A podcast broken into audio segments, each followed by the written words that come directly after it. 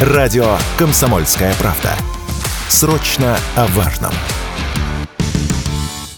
Большинство россиян сочли китайские автомобили достойной заменой западным. По результатам опроса, более 60% отечественных автомобилистов согласны с тем, что китайский автопром может неплохо заменить ушедшие из России западные иномарки. Популярностью пользуются бренды Хавейл и Черри. Российские заводы уже осваивают марки КАИ и БАИК. И даже единственные представители премиум-сегментов КНР Хунцы. Не стоит забывать и китайские кроссоверы Джак, на базе которого перезапустили бренд «Москвич». По мнению некоторых экспертов, экспертов, китайский автопром занимает уже почти половину российского рынка. А если учитывать отечественные автомобили, собираемые из китайских деталей, то и больше половины. Такое мнение в беседе с радио «Комсомольская правда» высказал автоэксперт Игорь Маржаретта. Ну, вы знаете, они уже практически половину рынка занимают. И я думаю, что в ближайшее время эта доля вот так и сохранится. Ну, а если посмотреть по-честному, то и часть отечественных марок, по сути, будут китайцы. «Москвич», по сути, своей собран из машинокомплектов китайского партнера. Автомобили «Солерс», которые выпускают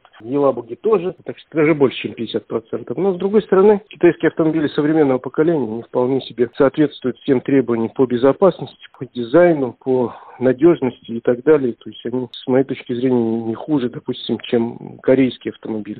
Доля китайского автопрома и доверие к нему достигла такого уровня, что по возвращению ушедших с российского рынка брендов вытеснить Китай будет крайне проблематично. Об этом радио КП рассказал автоэксперт Андрей Ломанов. Если мы совершенно гипотетически будем рассуждать на тему, если вдруг э, мировой автопром начнет а, возвращаться, то, конечно, ту нишу, которую они занимали, они уже занять физически не смогут. Многие распробовали китайцев и им прекрасно понимают, что эта машина соответствует своей цене и потребительским качествам. Самая, наверное, большая беда это для корейцев и японцев. В той же нише, где они раньше находились, теперь представлен широченный ряд китайских автомобилей. Если мы говорим о немецком премиуме, то, конечно, они смогут э, вернуться. Эта ниша у китайцев, она существует, но нужен статус к этим автомобилям. Что касается премиум-сегмента, здесь, если вернуться гипотетически европейцы, здесь им будет все-таки довольно сложно конкурировать, но все равно свою нишу они постепенно будут занимать.